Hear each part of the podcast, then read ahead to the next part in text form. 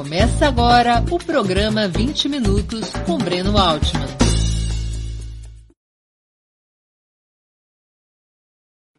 Bom dia. Hoje é 15 de setembro de 2021. Estamos dando início a mais uma edição do programa 20 Minutos. Nossa convidada é a historiadora Janaína Teles. Vamos conversar sobre o impacto da impunidade de oficiais brasileiros responsáveis por torturas e assassinatos no pós-ditadura. Qual foi o impacto dessa impunidade para a emergência de uma nova direita neofascista que reivindica o legado do regime empresarial militar estabelecido em 1964. Antes de começar, agradeço aos que participarem do programa especialmente aos que o fizerem contribuindo com o Super Chat ou Super Sticker, se tornando membros pagantes do canal de Ópera Mundi no YouTube ou fazendo uma assinatura solidária em nosso site. Ou tudo isso junto e misturado. A imprensa independente e Ópera Mundi precisam do teu apoio para se sustentar e, e se desenvolver. Também não se esqueça, por favor, de curtir e ativar o sininho no YouTube. Ações importantes para ampliarmos nossa audiência e nossa receita publicitária. Bom dia, Janaína. Muito obrigado por aceitar nosso convite. Uma honra a tua presença aqui no 20 Minutos. Eu que agradeço, bom dia. É, é um prazer estar aqui conversando com você sobre esse assunto tão é, importante, contemporâneo, atual, etc. Janaína, entre os nossos vizinhos, Argentina, Uruguai e até o Paraguai não apresentam, ao menos com expressão social e eleitoral, fenômenos como o bolsonarismo, que se reivindica abertamente do legado do fascismo militar. Você acha que isso tem relação com a forma como foram tratados os crimes cometidos pelas Forças Armadas em cada um dos países sul-americanos durante as ditaduras? Ah, com certeza, né? É, é, é importante notar que, por exemplo, essa onda, essa nova onda de uma extrema-direita no mundo, apareceu também no Chile, na Argentina, mas, por exemplo, na, na Argentina, é claro que o, a direita assumiu o poder com Macri, mas é, ela não podia ser negacionista, né? Do ponto de vista, não podia negar os desaparecimentos forçados, nem a ditadura que ocorreu, a última ditadura na Argentina. Mesmo no, no Chile, você vê é, a, a, luta agora pela Constituinte tem um formato muito mais uh, democrático, né, dirigido por mulheres, tem 50% de participação de mulheres. É, eles conseguiram, embora demorar, embora tenham demorado muito para é, empreender uma um, uma institucionalização que permitisse romper com a Constituição do Pinochet, né? Isso está acontecendo somente agora. É, eles criaram uma série de políticas mais efetivas de, uh, enfim, de combate à ditadura, de valorização do, da defesa dos direitos humanos, de valorização da democracia, como, por exemplo, é, o, o, o Museu da Memória, feito em Santiago, que é imenso, que é bastante. É, é, mostra uma pluralidade de formas de você criar vínculos com esse passado recente, de forma que você. É, como você pode é, dialogar com esse passado, né? Então, é, são coisas que. É, lá também há processos judiciais, né? Uh, menos, muito menos do que na Argentina, que tem sei lá, mais de mil processos em, em vigência nesse momento, uns 1.300, sei lá, 1.700, eu não pude olhar os dados mais recentes, mas são mais de mil militares condenados, né? e, ou sendo processados. Então, é uma. O, o, um local de memória importante que tem na Argentina é o. Como é que chama? O, a antiga ESMA, né? que também é um centro de memória. Eu não estou te ouvindo, Breno.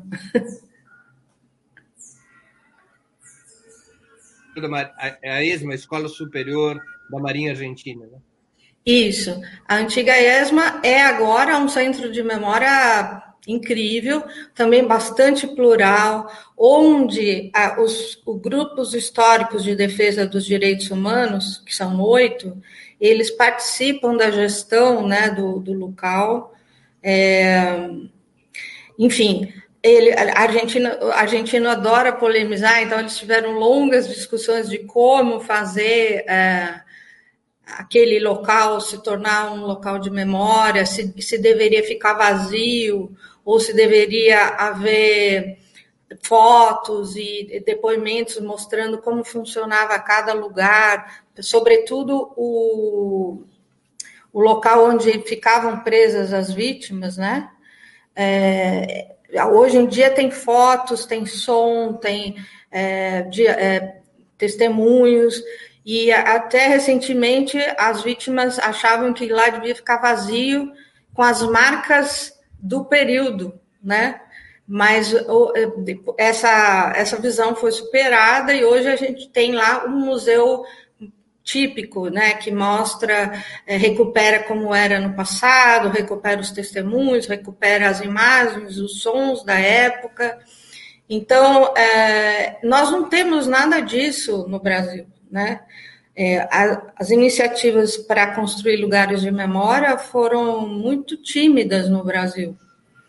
E então você tem é, é uma política chamada justiça de transição muito ambígua, né? Se por um lado tem setores do governo, dos governos democráticos, que promoviam algum tipo de reparação, seja econômica ou seja simbólica, é, você tinha outras instâncias do, do, do, do Estado que é, fizeram de tudo para é, bloquear tentativas de promover justiça, por exemplo.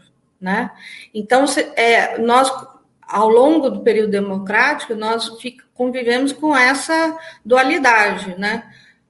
Ora promovendo algum tipo de reparação, mas, sobretudo, impedindo é, políticas de justiça ou políticas de reparação mais profundas e efetivas, como locais de memória, é, atendimento psicológico, ah, enfim, fazer tudo, tudo isso debatendo com a comunidade, seja das vítimas ou da sociedade civil.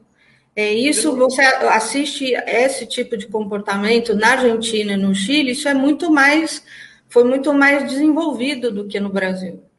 Então, é, para começar a conversa, né, eu diria que essa ambiguidade uh, foi fundamental para você, uh, para a gente assistir esse, uh, esse crescimento do bolsonarismo até é, chegar a, até que o Bolsonaro chegou à, à presidência. Né?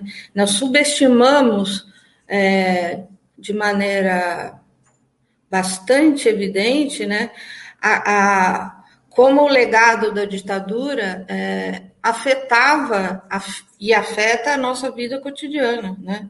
E como que a própria Comissão da Verdade mostrou para a gente é, que a dimensão e a magnitude da repressão é, durante a ditadura foi muito maior do que se normalmente se considera. Então, tudo isso é, acabou contribuindo para a gente chegar nessa situação que a gente se encontra hoje. Sim, até uma, até uma fala do Uruguai, sim, no Uruguai também você tem é, lugares de memória muito mais. Um, abrangentes, plurais, é, efetivos, e também, ah, por exemplo, políticas de busca de desaparecidos políticos. Você tem uma, uma equipe uruguaia de antropologia forense que faz trabalhos é, é, de maneira consistente né, e permanente. É, você tem iniciativas judiciais também, quer dizer, o próprio Uruguai, mesmo sendo um país pequeno, consegue lidar melhor com a, as marchas né, as, as anuais que tem lá, é, em homenagem aos desaparecidos, são bastante numerosas. Né? Você tem uma, um envolvimento social e institucional maior, com, bem maior com esse tema. Né? Na tua avaliação, Janeiro, por que, que esses três países citados, Argentina, Uruguai e Paraguai, além do Chile, puderam ir tão mais longe na apuração, punição e reparação dos crimes das ditaduras do que o Brasil? A pergunta é difícil, mas vou tentar aqui responder. Uh, bom, no, por exemplo, no caso da Argentina, que eu, que eu conheço melhor, né, é evidente que a, o fim da ditadura lá se deu de uma maneira muito mais é, é evidente, né? Quer dizer, houve uma ruptura evidente do passado, do presente com o passado, né? O fato do, do, dos militares terem perdido a guerra das Malvinas os colocou numa situação muito é, delicada, e, a, e aí a, a, ditadura, de repente, caiu, né? foi derrubada. E aí a, o poder residual dos militares no período democrático foi bem menor né? É, do que no Brasil, por exemplo que foi é, que nós vivenciamos uma transição política lenta, gradual e insegura, né? E aí uh, muito muito lenta, uh, no qual na qual é, os militares tiveram uh, um papel hegemônico. Eles controlaram a transição, embora os movimentos sociais tenham contribuído muito para que o ritmo fosse acelerado, né? É, eles controlaram a transição e quando é, nós chegamos ao período democrático, o poder residual deles continu, era e continua sendo grande. Né? Eles têm poder de veto sobre é, aquilo que eles consideram limite né, para o poder civil. Né? Eles inverteram a ordem das coisas, quer dizer, na democracia, o poder civil limita o poder militar, por motivos óbvios, porque, como eles têm as armas, eles não podem ter um poder é, amplo demais, né? Então, é, as formas de controle, por exemplo, tanto do Ministério, as formas civis de controle ao Ministério Civil, é, ao Ministério da Defesa, aos órgãos é, de inteligência né, do, das Forças Armadas, é, não, é, não são efetivos. Né? Até hoje nós não conseguimos desbaratar, desmontar é, a estrutura do aparato repressivo ditatorial. E, por, e, e isso era central na transição, teria sido central. Né? Era central para a sociedade civil que isso acontecesse, e não aconteceu. Né? E eles continuaram impondo limites ao controle civil é, do poder deles. Né? E agora nós temos uma política bastante militarizada e, uma, e um governo militarizado. Né? Então, era tudo que a gente não queria, né? Era tudo que a gente lutou muito para não acontecer e aconteceu. Entre outras coisas, porque os diversos governos democráticos, é, a mídia também contribuiu, evidentemente, é, mas uh, os governos democráticos, de alguma maneira, é, continuaram a replicar o tal do pacto por cima que aconteceu na discussão sobre a lei da anistia em 79. Né? Então, as elites é, da oposição e as elites militares fizeram um acordo e nós tivemos que obedecer e tentamos o tempo todo é, romper com esse, com esse acordo e muitas vezes não tivemos sucesso, né? É, esse é o começo de explicação, a gente pode continuar conversando sobre isso. Você acha que a esquerda brasileira acabou sendo parte da negociação que conduziu à impunidade dos militares ou foi vencida pela correlação de forças tanto no parlamento quanto no poder judiciário e outras instituições do Estado? Bom, é, já escrevi sobre isso. É, primeiro, a gente tem que deixar bem claro que em 79 a esquerda não era parte desse acordo, nem a grande maioria da sociedade civil, né? Porque aquele Congresso de 79 era bastante controlado, né? É, não, era, nós vivíamos uma ditadura.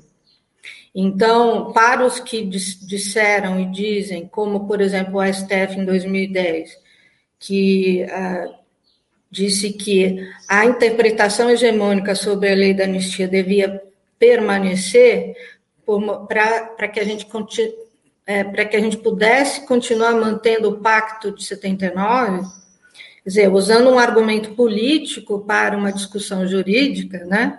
O STF fez esse favor para nós e esse, então tem que deixar bem claro que nesse período a esquerda não faz parte desse pacto, né? Agora, ao longo do, dos governos democráticos, do governo Fernando Henrique em diante, é, sobretudo, dizer, figuras importantes das esquerdas e dos governos mais à esquerda é, acabaram é, apoiando ou corroborando é, esses pactos que, é, que eram, são tidos né, como esse pacto de 79 é seria o mito fundador da nova república. Mas é, o, a própria. É, houve, na verdade, não houve pacto nenhum em 79. Houve uma, teria havido uma imposição da ditadura em relação a essa anistia chamada então de recíproca. Não, não foi uma, não foi, foi uma imposição, tanto é que no dia da votação é, os militares ocuparam o Congresso durante o período da manhã, né, e foi uma luta para permitir que a sociedade civil entrasse dentro do Congresso para assistir à votação.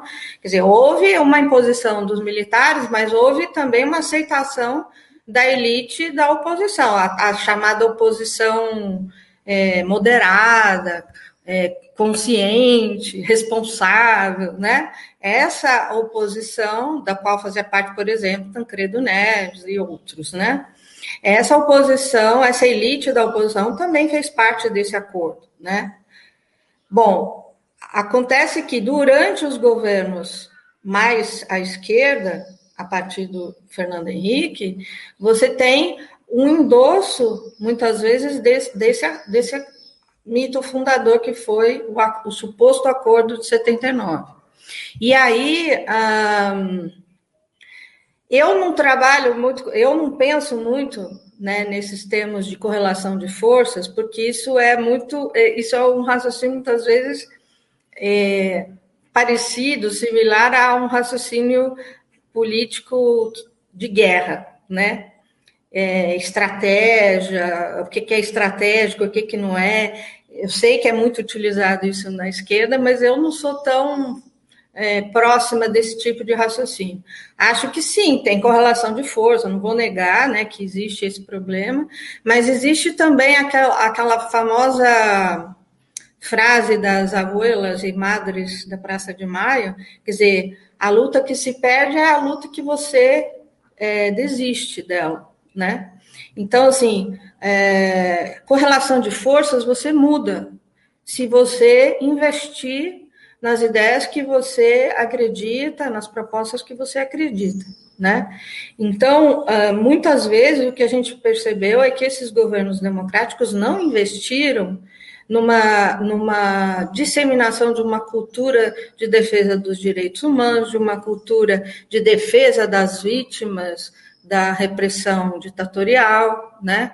É, e isso não foi uma coisa que aconteceu somente na nos governos de esquerda, no Estado, né? Isso aconteceu também, por exemplo, entre os historiadores. Então, há correntes de historiadores, por exemplo, que interpretam que o próprio projeto Brasil Nunca Mais era fonte de uma memória confortável onde as esquerdas é, aparecem como vítimas. E, e, isso é confortável para quem foi. É, isso, é, isso é confortável tanto para quem foi da luta armada ou de, um, de uma oposição é, efetiva, que enfrentou de fato a repressão, quanto para é, quem apoiou a ditadura e quer, e quer esquecer que apoiou a grande imprensa, a Globo, etc. Então, para uma certa corrente historiográfica, é, o fato da, é, de, gente denunciar os crimes da ditadura nos coloca na posição de vítimas e por de vítimas somos com certeza. Eu eu sou é, uma vítima completa, integral, porque fui presa com cinco anos de idade, certo? Mas é, a gente não só aparece como vítima, mas como vitimizante, né? E, e aí, de certa forma, você constrói, ao é, estabelecer é, uma postura de denúncia dos crimes da ditadura, você estabelece essa, essa memória confortável. É, quem estuda trauma histórico, quem estuda a, a, questão do trauma nas vítimas, tanto individuais quanto coletivas, sabe que não é nada fácil você testemunhar os crimes sofridos, né? Não tem nada de confortável nessa memória, né? É, então, de qualquer forma, nós, tanto do ponto de vista historiográfico, quanto do ponto de vista político, das, das esquerdas, etc., nós não, de uma forma hegemônica ou de uma forma ampla, ou plural, como se quiser falar, quer dizer, nós não investimos de maneira sistemática, efetiva, numa, numa, numa consciência do que foi a ditadura para virar esse jogo, para virar a correlação de forças. Isso eu acho que é fundamental. E é isso que nós vamos discutir, né? Porque a vitória do Bolsonaro pôs em xeque a capacidade, tanto das esquerdas quanto da, dos historiadores, de interpretar o que foi a ditadura e uh, o seu legado. E é isso que nós precisamos discutir todos os dias até mudar essa situação. Qual é o teu balanço da Comissão Nacional da Verdade, instituída durante o governo Dilma Rousseff? Pois é, é uma, é uma discussão importantíssima que a gente tem feito com muitas dificuldades, mas temos feito, né? Então, a minha avaliação é que tem aspectos muito positivos, mas também teve limites muito claros que uh, deixaram um legado negativo para a nossa é, capacidade, enfim, para nossa. Para que a gente pudesse superar a ditadura, o período ditatorial. Então, o primeiro, os aspectos positivos. Quer dizer, a Comissão da Verdade é a primeira, uh, primeiro organismo estatal que, se, que é, é obrigado a colocar o Estado como é, o, o, órgão que vai investigar os crimes da ditadura. Porque a Comissão da Anistia e a Comissão dos Mortos e Desaparecidos Políticos, ela impunha que a vítima é que provasse os crimes do Estado contra ela. Então, o ônus da prova ficava todo para a vítima. E isso, obviamente, é mais uma. Você se torna vítima mais uma vez, né? Porque é uma dificuldade enorme para você conseguir provar, conseguir abrir os arquivos, primeiro da, do DOPS, depois do SNI, e até hoje não conseguimos abrir os arquivos militares. Então, é você, como historiador ou como vítima, você tem que virar militante para poder conseguir é, abrir e ter acesso a essas informações. Uh, o outro aspecto que é positivo é que a Comissão da Verdade uh, mostrou muito claramente como que o aparato repressivo foi centralizado e, respeit, e, e que respeitou a hierarquia, né? Que a, a, os crimes cometidos pela ditadura vieram do alto comando, do, do, da presidência. Eram crimes de ordem e não acidentes de trabalho, como os militares costumavam dizer. É, não só os militares que usam esse termo, né? Eu não uso, né? Eu não, eu não, não vou dizer jamais que aquilo foi acidente de trabalho, mesmo porque. Não, mas era é, como muitos militares se referiam às mortes, acidente de trabalho. Exato. Mas a gente já conseguiu, através do dossiê dos mortos e desaparecidos, através da CPI da Vala de Perus, através de tantas, através do próprio Brasil Nunca Mais, né? É, já está mais do que demonstrado que há padrões né, nessa repressão Uma e que mostra. Oi? Uma cadeia de comando. Sim, então, mas você vê padrões na, no, na forma do crime, né, que mostram que há, que foi algo pensado, sistemático e que veio respeitando a cadeia de comando. Então, a Comissão da Verdade deixa isso claríssimo, né? E, então, ela colocou uma, uma parte da historiografia, e, e gente como o Hélio Gaspari, por exemplo, é, foi para escanteio, porque não tem como dizer que a repressão e a tortura e os desaparecimentos forçados foram obra de uma tigrada, de um, de um dos radicais do CIE, do Centro de Informação do Exército. Não tem mais como dizer isso. Né? Sobretudo depois que foi uh, liberado, foi descoberto aquele documento, é, um relatório da CIA, né, informando em 74 que o gás, o, o ministro do Exército, o chefe do CIE e o chefe do SNI, junto com o chefe da CIA, é, em maio de 74, definiram que iam continuar a política de desaparecimento forçado que já havia sido iniciada durante o governo Médici, né?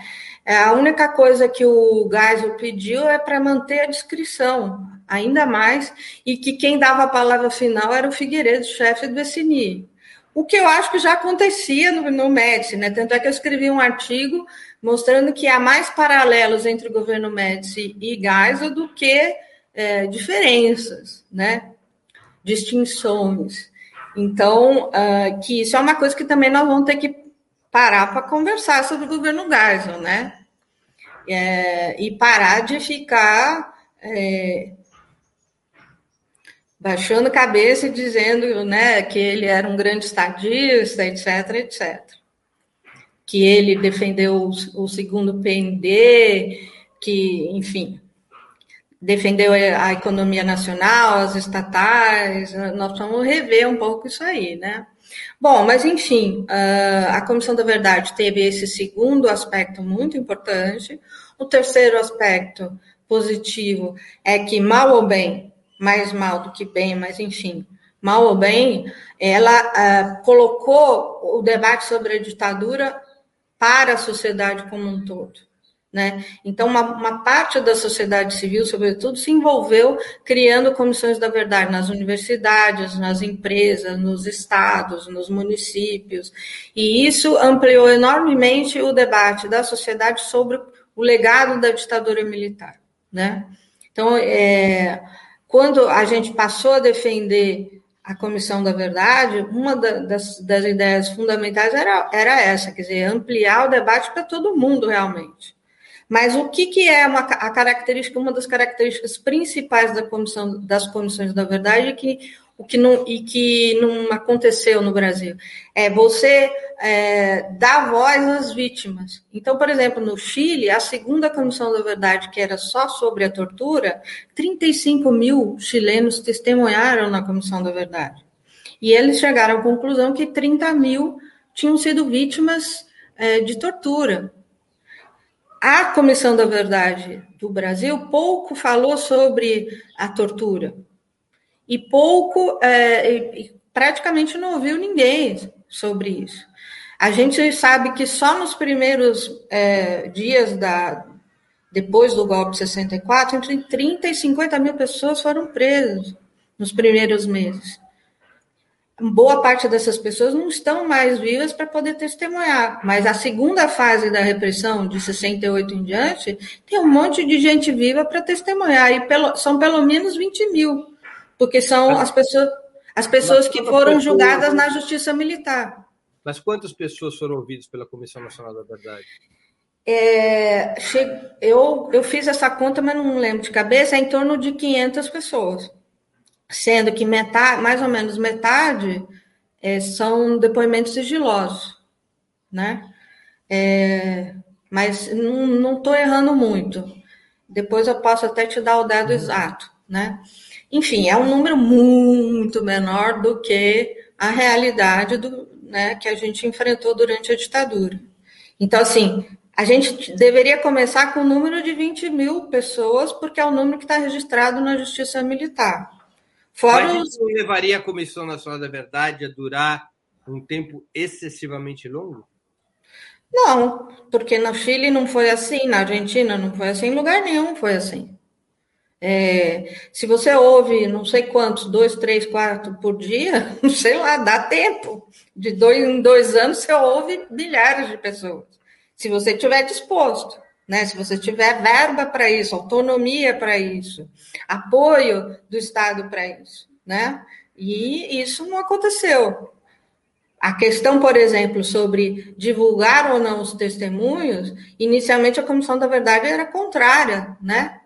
E foi só da metade em diante que ela começou a, a coletar testemunhos e, e, na medida do possível, tornar esses testemunhos públicos, né? Então, fala. Não, não, pode continuar.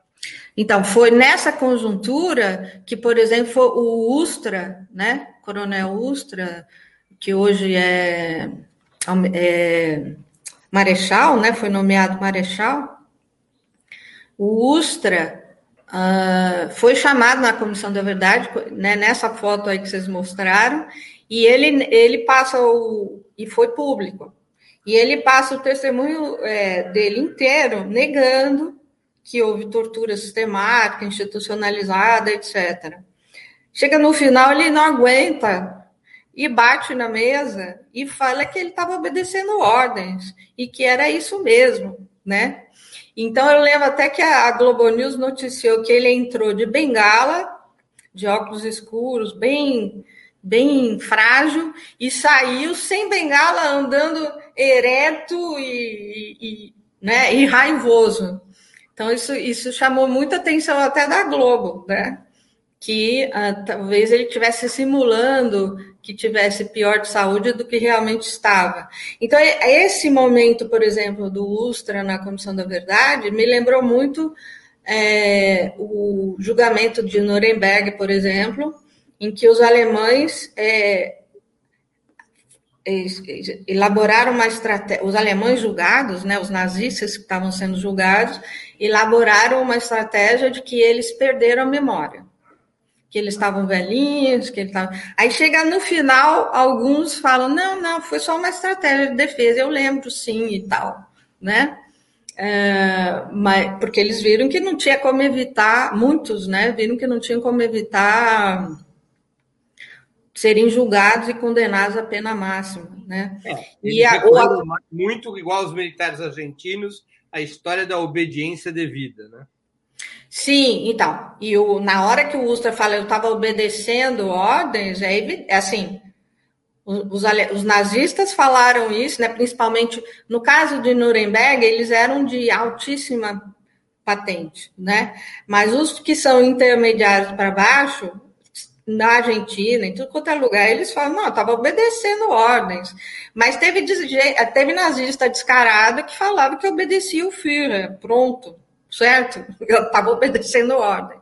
Mas, enfim, essa é uma resposta clássica, né? E, e também com, com a, a explicação que a própria Comissão da Verdade deu sobre a cadeia de comando, não tinha não tinha como ir por esse caminho. Se a gente continuar tentando enfrentar, é, conhecer, né, tentar conhecer de fato esse passado, é, não vai se sustentar esse tipo de argumento, não se sustentará esse tipo de argumento.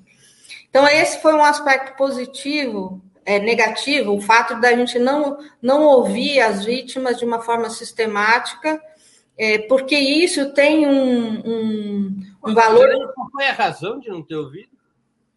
Não entendi.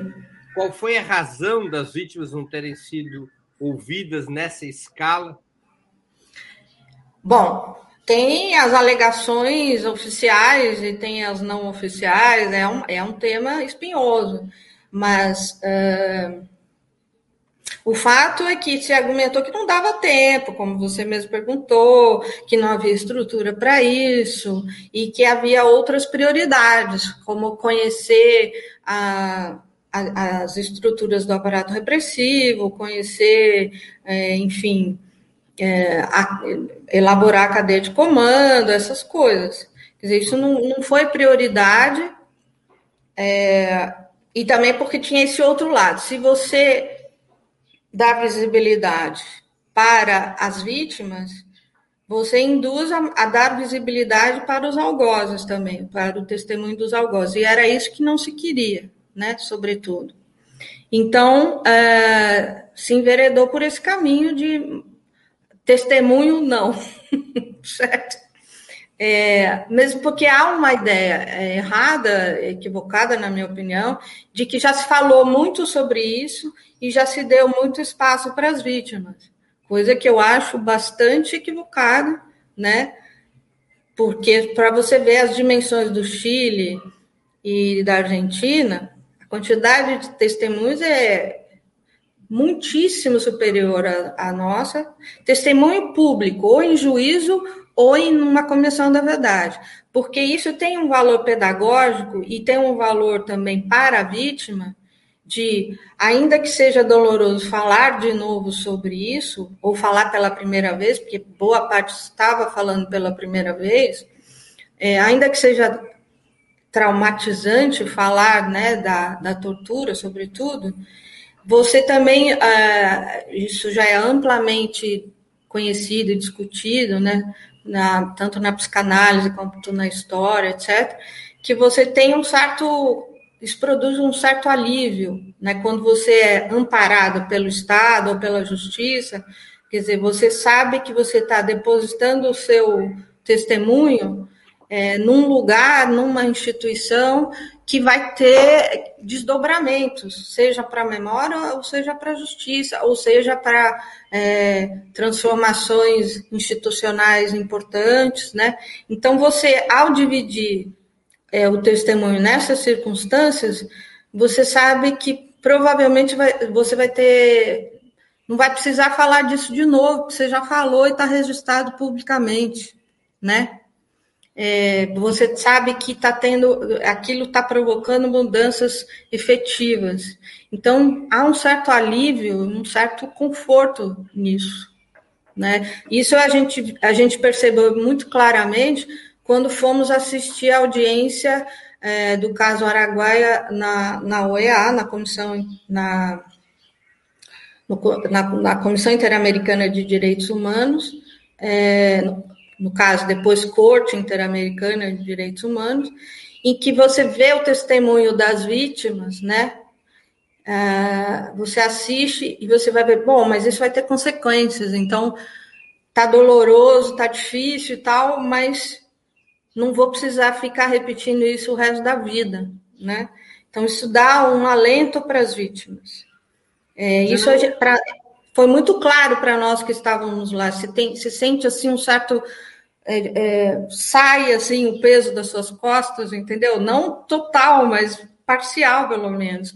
E isso é muito importante para a sociedade e para as vítimas.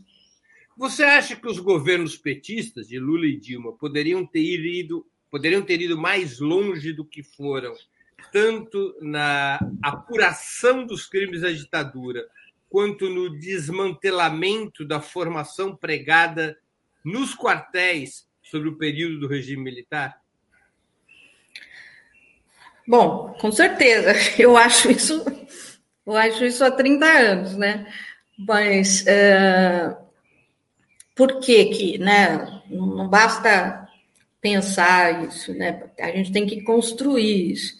E nós tentamos construir. Eu, como é, militante da Comissão de Familiares de Mortos e Desaparecidos Políticos, né? É, como historiadora e como militante, eu busquei o tempo todo esse tipo de é, alternativa, né?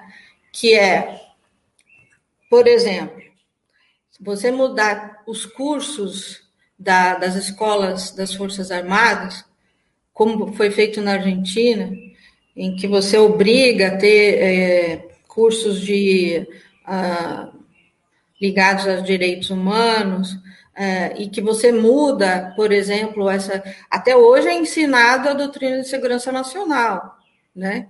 E, e esse, essas ideias que fortalecem tanto a ideia de inimigo interno e também de forças especiais, né? Esse tempo todo, essa herança que nós temos da ditadura, ela prevalece ainda hoje, tanto na, nas polícias militares quanto na, no, nos órgãos de chamados de inteligência das Forças Armadas, né?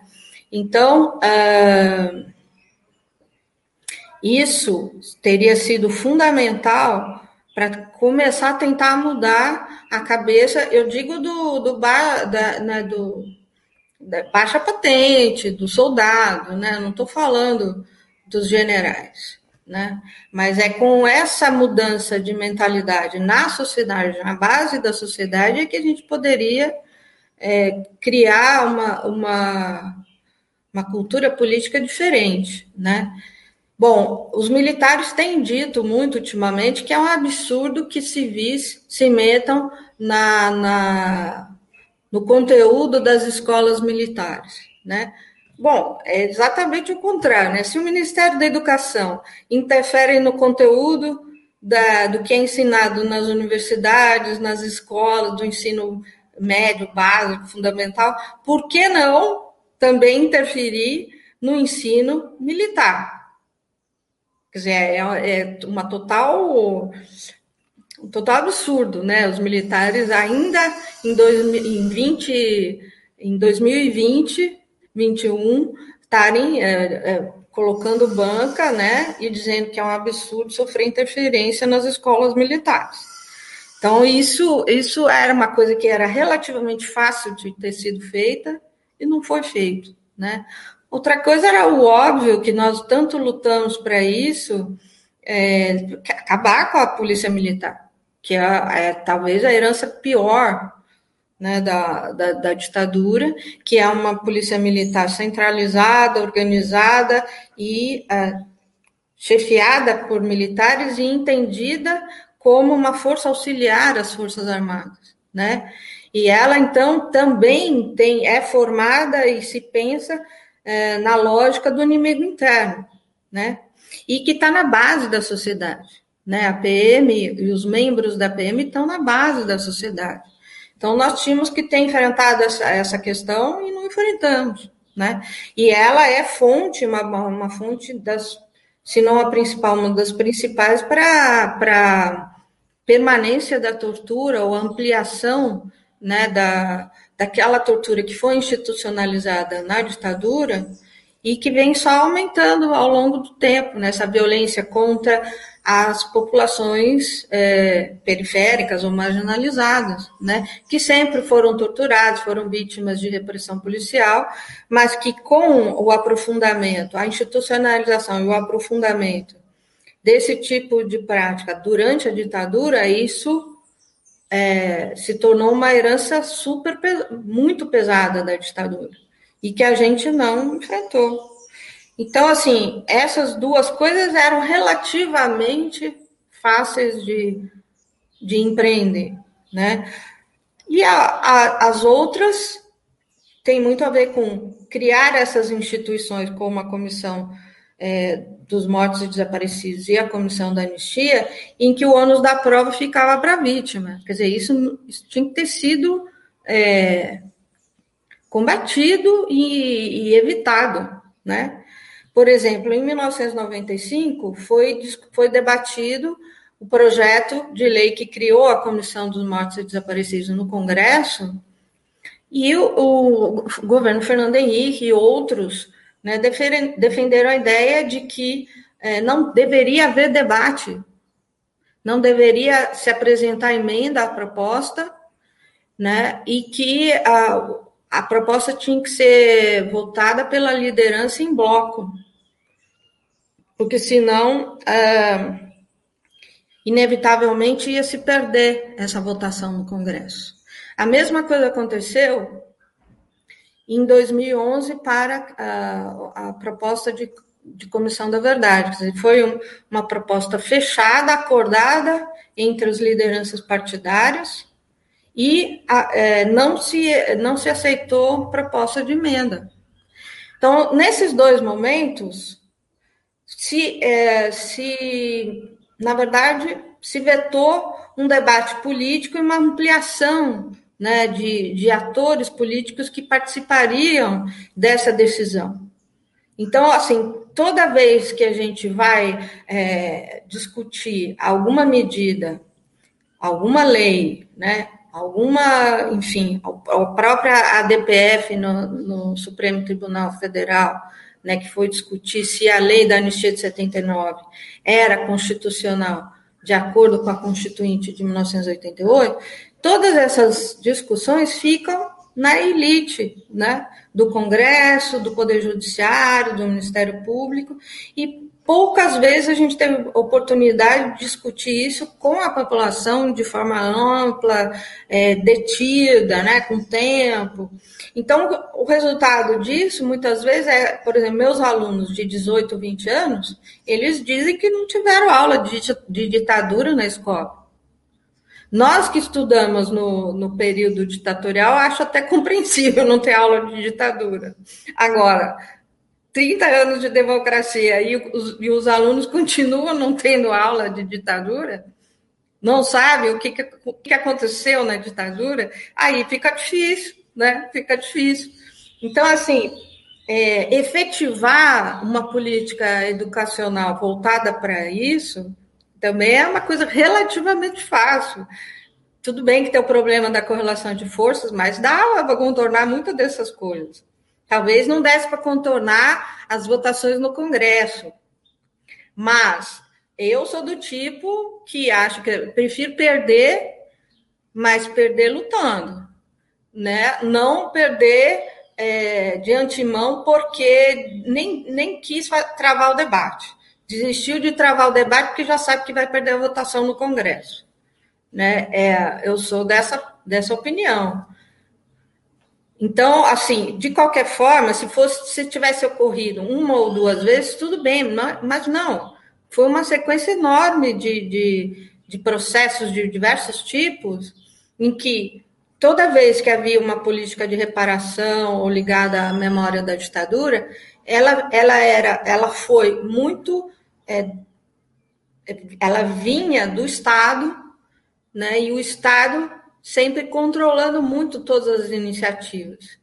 E aí não é possível. Isso aí não. Quando você é, quer manter a hegemonia do Estado sobre esse tipo de coisa, que tem que ser muito plural, esse tipo de debate tem que ser muito plural e tem que ser mais amplo, atingindo uma, né, um maior número de pessoas e grupos sociais possíveis. E isso você não acha essa Você acha que essa relativa leniência, inclusive dos governos de esquerda, dos governos do PT, sobre o legado da ditadura, ajudou a que despontasse, com a força que despontou, uma corrente como o bolsonarismo? Você falou relativa, a palavra não consegui ouvir. Relativa à leniência, relativa à frouxidão com que os governos de esquerda enfrentaram o tema do legado, do legado da ditadura militar. Ajudou a que aparecesse uma corrente com a força que possui hoje na sociedade brasileira, uma corrente como o bolsonarismo? Ah, eu acho que sim, porque assim, o negacionismo histórico ele cresce aonde a história não não está presente, né? É, e há várias formas da história desse passado recente aparecer para nós, é, porque ela está aqui, ela esteve o tempo todo, né? É, na, na, nossa vida, influenciando os nossos passos na política, na economia, em tudo mais, na cultura, né? E nós, é, mais ou menos, alguns mais, outros menos, ficamos negando que é a, que a, que a ditadura, o legado da ditadura ainda estava presente na nossa vida. E ao negar, né, ou ao fingir que não que ela não está ali, é, você alimenta, né, esse tipo de naturaliza.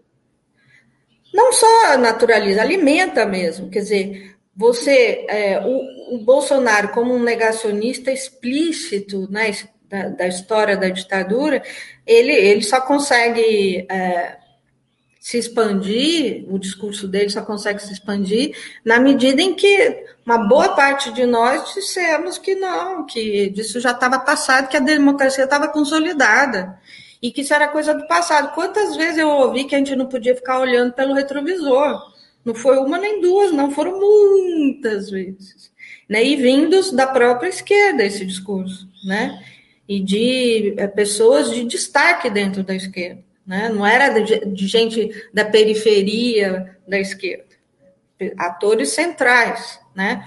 Então, por exemplo, eu me lembro com, com tristeza né, o, o fato da gente ter ido em 2001 à região da guerrilha do Araguaia, no Pará, junto com o Ministério Público, para fazer escavações é, em busca de restos mortais né, de desaparecidos, guerrilheiros desaparecidos, camponeses desaparecidos, e nós, então, descobrimos que o Exército tinha um, um escritório secreto é, perto é, de Marabá, em Marabá, de, e mantinha uma operação chamada Anjo da Guarda, que é, dava cestas básicas para todos os camponeses que haviam colaborado com o Exército durante a repressão à guerrilha do Araguaia. E também fornecia armas raspadas, né, para alguns deles, para supostamente manter a segurança deles, como se eles estivessem é, em perigo, né? E aí, uh, um desses uh, uh, camponeses que apoiaram, né, que ajudaram a matar os guerrilheiros, foi pego com a arma raspada na mão, outros foram é, seguidos e aí chegaram até o, o, o órgão lá, o escritório secreto, etc. Bom, e aí o que, que aconteceu? É, o Ministério Público resolveu ir com a Folha de São Paulo para abordar o, o escritório, saiu, né, foi, foi bombástico, foi capa de, da Folha e de outros jornais.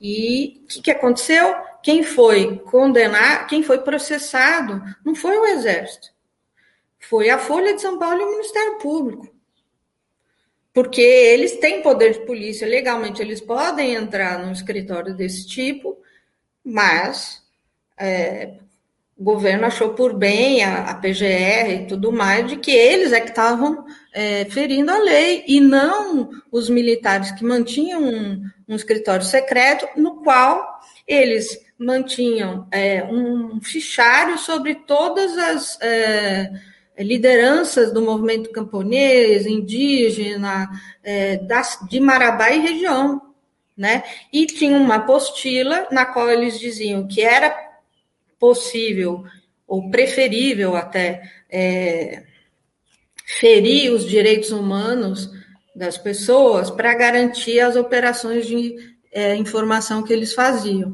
Era uma apostila de 1997 e o ano em que nós descobrimos isso era 2001, né? Supostamente, é, o SNI tinha acabado em 1990. Supostamente, entre 90 e 92, os órgãos de informação militares passaram a chamar, ter as mesmas siglas, mas eles começaram a ser chamados de órgãos de inteligência, em vez de órgãos de informação. Mas estavam lá, seguindo a mesma cartilha né, do medo é, do inimigo interno. E, vezes, e muitas vezes o inimigo interno continua o mesmo. Quer dizer, além do inimigo interno ser o jovem negro da periferia, ele também é o militante do movimento camponês, do movimento indígena e dos movimentos sociais em geral, né? Bom, o fato é que por exemplo, o José Genuíno disse que aquela apostila era uma coisa antiga e que não valia mais, que isso não tinha mais relevância na entre as forças, no, entre, os, entre os militares. Só que era uma apostila de 97 e, e que nós descobrimos em 2001, eram quatro anos só. O que, que é antigo fica, fica para. Não sei o que, que é antigo, então. né? E nós dizíamos, não, isso não é passado, isso é presente. E isso é um absurdo que o Exército e, e, e, Genuíno e outros disseram que as Forças Armadas e o Exército tinham que ser poupado, ele não tinha que ser investigado. E, e aí, isso, o que, que redundou? Que a Folha e o Ministério Público foram processados. E o Ministério Público, né, a comissão que cuidava é, do direito do cidadão tal, ficou anos em, em silêncio depois desse processo. E voltou a falar disso cinco, seis anos depois. Então, esse é um momento, esse caso em particular, ele é muito, ele é, ele é revelador de muita coisa, de que quais eram as nossas prioridades naquele momento. E isso você acha, digamos, essa, vou repetir a expressão, essa leniência com os crimes da ditadura e essa leniência com o currículo das Forças Armadas, com a formação educacional dos soldados e dos oficiais, ela criou uma espécie de caldo de cultivo de onde vem o bolsonarismo. Eu, eu, eu defendo isso, né? É, bom, são tantos aspectos que a gente pode falar, né? Por exemplo, é, o, o ensino de estudos sociais e moral e cívica é, foi obrigatório até 1993. Quer dizer, isso tinha que ter, tinha que ter acabado em 88, pelo menos, se não em 85, né?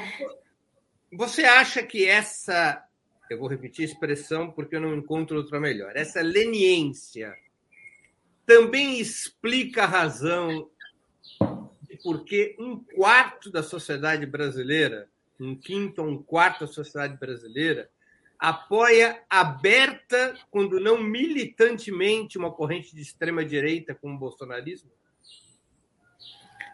Eu acho que sim, porque assim, numa sociedade, é, acho que sim, eu tenho convicção que sim, porque numa sociedade que, por exemplo, eu diversas vezes testemunho sobre é, como eu fui presa aos cinco anos de idade, eu e meu irmão, como eu fui obrigada a assistir minha mãe sendo torturada, né, como eu fui sequestrada durante seis meses sem saber onde estava a minha família, né, fiquei na casa de um policial, etc.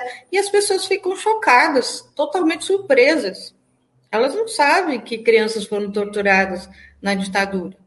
Elas não sabem que uma série de crianças, por exemplo, foi é, adotada por policiais, por crianças filhos de guerrilheiros, por exemplo, né, adotados por policiais e outras figuras sem saber dos, desse passado, guerrilheiros assassinados, né? Elas, no máximo, elas acham que isso aconteceu na Argentina ou no Chile, nunca no Brasil, né? Então, é, eu, eu eu infelizmente me, é, acabo continuando a falar desse passado dessa minha história em particular, é, para que as pessoas não fiquem surpresas mais, né? Mas é uma, é uma luta difícil, muito difícil, né? Porque é, qual o espaço que nós tivemos ao longo desses 30 anos para falar dessa história? Foi sempre um espaço relativamente marginal ou totalmente marginal. Né? Janaína, o que fazer daqui para frente? tanto no combate ao Bolsonaro, tanto no combate ao bolsonarismo, no que diz respeito ao legado dos crimes da ditadura, como também para desnaturalizar a existência de correntes e lideranças políticas que reivindicam o fascismo militar. O neofascismo, né? Que a gente não pode dizer que é igual ao fascismo dos anos 20 não, e 30. Sim, sim, sim, sim. claro. É, mas a matriz ideológica, por exemplo, do fascismo e do nazismo e da doutrina de segurança nacional tem muita coisa em comum com o surgimento do imperialismo em 1870, por ali. Mas isso aí é outra conversa. Bom, você fala, você pergunta para mim o que fazer, eu vou dar uma resposta como militante, eu não vou dar uma resposta como historiadora, porque eu, eu eu me fico mais à vontade falando do passado, não do presente nem do é, futuro. Essa é a função dos historiadores, falar do passado. a minha pergunta é sobre o futuro. Que tipo de programa adotar em relação a esse tema vou ser mais concreto. Que tipo de programa adotar em relação a esse tema? Sei quando a esquerda voltar ao governo. Bom, espero que volte. Somos dois. Bom, é, eu tenho defendido já há algum tempo, alguns anos, né, e até escrevi recentemente nesse livro Espectros da Ditadura, é, da Comissão da Verdade ao Bolsonarismo, esse aí. É, eu tentei uh, mostrar como é que foi o processo de votação da lei que instituiu a Comissão da Verdade. E aí, mostrando que o Encontro Nacional de Direitos Humanos, que gerou o Plano Nacional de Direitos Humanos de 2009, incluía uma série de propostas. Então, uma comissão da verdade para os crimes da escravidão negra, uma comissão da verdade para o genocídio indígena, uma comissão da verdade para a questão da violência no campo, além da comissão da verdade sobre os crimes da ditadura. É, como um passo de mágica, essas propostas todas sumiram do Plano Nacional de Direitos Humanos, embora. Chamado terceiro Plano Nacional, né? Isso, o terceiro. O Encontro Nacional de Direitos Humanos de 2008 apresentou todas essas propostas, mas entre é, 2008 e 2009, na, na, na redação do Plano Nacional, essas propostas sumiram, né? Uh, isso é uma coisa que jamais é, deve acontecer se uma, uh, se uma esquerda voltar ao governo, ou uma centro-esquerda, né? É, e a gente tem exemplos variados desse tipo de postura.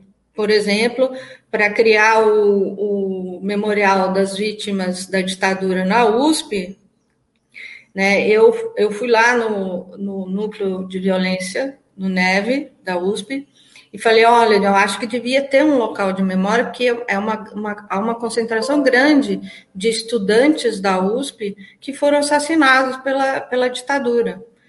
É, dois professores e 47, 48 estudantes. Depois se revelou que tinha mais ainda alguns nomes, né?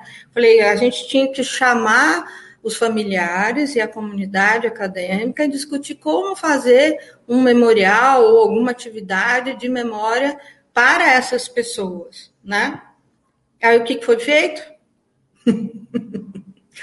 se, se, chamou um artista, pegou dinheiro do governo federal, do não chamou ninguém da comunidade, nem dos familiares, nem da, da universidade, e, e fizeram lá um negócio que ninguém nunca vai lá ver, porque ninguém participou. E ainda na construção do memorial tinha lá o pessoal da obra de como é que era que a, tinha lá é, a obra sobre a Revolução de 64. Isso aí causou uma, uma foi um escândalo, né? Que até a, a empresa que fez a obra ainda falava Revolução de 64 em vez de golpe de 64. Então, assim, é, esse é um caso bastante emblemático de como, assim, quando você não envolve a sociedade, a, a, a, a chance de você criar vínculos, né, da, pontes entre o presente e o passado são mínimas. E, eventualmente, você continua alimentando o negacionismo, que é, por exemplo, a obra botar uma faixa que é Revolução de 64, isso é negacionismo explícito, né? Então, o que fazer, primeiramente, é retomar essa, essas propostas do, do, do Encontro Nacional de Direitos Humanos de 2008, no mínimo, né? O outro aspecto que eu, que eu, que eu defendo, né, sempre defendi, tenho divulgado sempre, é que a Comissão da Verdade do Chile teve uma primeira, que abordou principalmente os desaparecimentos forçados, e depois eles concluíram que isso não era suficiente né, para a sociedade ter uma noção do que, que tinha acontecido de fato, e aí criaram uma segunda comissão da verdade só sobre a tortura. E foi aí que esses 35 mil testemunharam sobre as torturas no Chile. Então eu sou, eu reivindico que haja uma segunda comissão da verdade só para falar da tortura. Tem muito mais coisa para falar, mas se falar só sobre a tortura durante a ditadura, ou seja, 64 a 85, não de 46 a 85, né? Se for assim, a gente vai abrir um grande diálogo, né? E vai criar uma consciência muito mais é, profunda sobre o que aconteceu na ditadura. Então, isso é, assim, é o mínimo, plataforma mínima. Janaína, a gente está terminando essa entrevista e eu queria te fazer duas perguntas que eu sempre faço aos nossos convidados nessa altura da conversa. A primeira é que livro você leu e está lendo, ou está lendo, e gostaria de indicar para os nossos espectadores. A segunda pergunta, que filme ou série você assistiu, está assistindo e poderia sugerir a quem nos acompanha? Então, eu estou lendo O Espectros da Ditadura, que eu já falei. Eu sempre Estou lendo milita Os Militares e a Crise Brasileira, organizado pelo João Roberto. O Espectros é organizado pelo Edson Teles e o Renan Quinalha. Eu vou pedir para a produção para deixar um pouco mais de tempo na tela, nem precisa tirar a janela da tela, pode botar de ladinho assim, para as pessoas terem tempo de anotar o nome do livro. Eu estou sempre.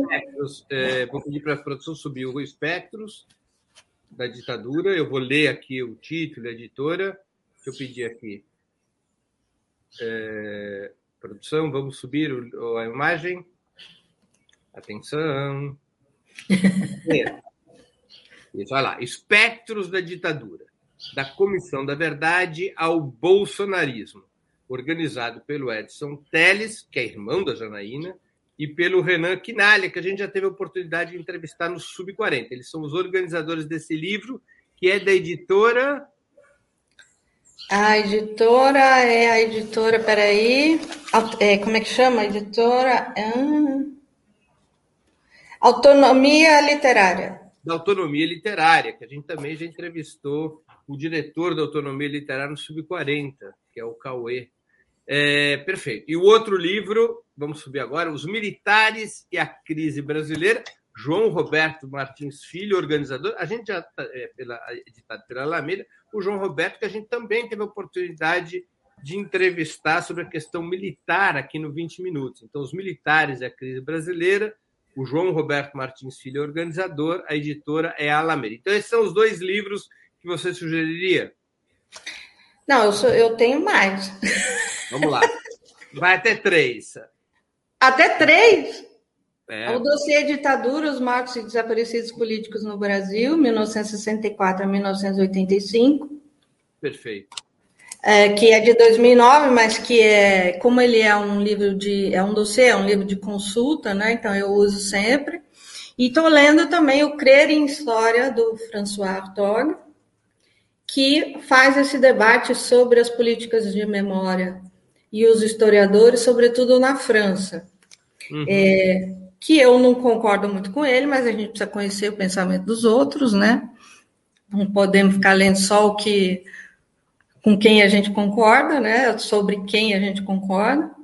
Então ele, por exemplo, ele, ele é contra essas leis de memória, né? É, e é um tema que, que você já discutiu e acho que vai discutir ainda muitas vezes. Né? Nós, nós devemos fazer uma lei que proíba o negacionismo, nós devemos fazer uma lei que proíbe as pessoas de defender ditadura, de defender o nazismo. Né? Essa é a discussão. Muito bem. E filme ou série? Série eu assisti uh, Babylon Berlim. Babylon Berlim. É. Babylon Berlim, sobre do que, que se trata? E, e, qual plataforma que se encontra? O Babylon Berlim, eu acho que é Globosat. É. Globoplay. Globoplay. É, Globoplay. É, é, é muito legal que é sobre é, os anos 20, o surgimento do nazismo na Alemanha, né? E, bom, feito por alemães, então muito bem, é, muito bem trabalhado. A, como que a, a própria democracia, é, social-democracia, é, combatia o comunismo ainda no, no período democrático, né? E como isso vai enfraquecendo os comunistas e os, enfim, a, a esquerda e o nazismo vai crescendo, né? Então é um tema bastante atual, diria. Muito bem. E o outro que eu ainda não assisti, que foram os alunos que recomendaram, não fui eu, mas que eu preciso assistir, que é a série Dom, que trata do período da ditadura também, da herança da ditadura no Brasil. É uma, é uma série que, que está na Amazon, né? uma série brasileira. É, essa Sim. série eu assisti, eu assisti essa série. Você assistiu? A ditadura é o pano de fundo, né? Ah, então, mas para eles que não tiveram nada de aula de ditadura, eles acham o máximo. Eles falaram para mim que eu tinha que assistir de qualquer jeito. É um, é um pano de fundo numa, num período da história, assim, bem longínquo. Bem leve, assim, né? Bem leve, bem é bem, bem ao gosto da, da grande imprensa e da televisão. Bem leve, bem leve. Bem leve. Janaína, eu queria te agradecer muito por essa entrevista. Eu tenho certeza que foi uma hora de muito pouco mais de uma hora de muito interesse para os nossos espectadores. Muito obrigado por essa oportunidade e por te rever, mesmo que virtualmente, nós que nos conhecemos desde o século passado. É verdade, somos colegas do movimento secundarista lá nos anos 80, né? Você dos anos 70, é, mas que mantivemos né, alguma relação desde então é um prazer te ver de novo também e de participar do programa. Foi ótimo. Espero que realmente eu tenha conseguido responder um pouco às suas perguntas. Com certeza que sim. Muito obrigado, Janaína. Encerramos assim mais uma edição do programa 20 Minutos. Antes de me despedir, eu gostaria de anunciar o 20 Minutos de amanhã, quinta-feira, dia 16 de setembro, às 11 horas nós vamos transmitir uma entrevista com a ministra das Mulheres, Gêneros e Diversidade da Argentina, Elizabeth Gomes Alcorta. Argentinas Adelante é o título do programa, e nós vamos conhecer um pouco mais do país, de um dos países nos quais os direitos das mulheres mais avançaram no mundo inteiro. A Argentina tem aprovado não apenas uma moderna lei do direito ao aborto, mas também outros mecanismos que buscam atender e reconhecer as reivindicações das mulheres, e não só das mulheres, também da população LGBT, da população transgênero e assim por diante. É uma entrevista extremamente interessante para a gente saber que outro mundo é possível, que nós não estamos eternamente condenados ao atraso nessas agendas como ocorre no nosso Brasil varonil. Até lá, um grande abraço e bom dia a todos. Para assistir novamente esse programa e a outras edições dos programas 20 Minutos, se inscreva no canal do Opera Mundi no YouTube. Curta e compartilhe nossos vídeos. Deixe seus comentários. O jornalismo de Ópera Mundi é mantido com o seu apoio. Faça uma assinatura solidária em www.operamundi.com.br. Com um pequeno valor mensal, você nos ajuda no desenvolvimento de um jornalismo independente e de qualidade. Obrigado pela audiência e até a próxima.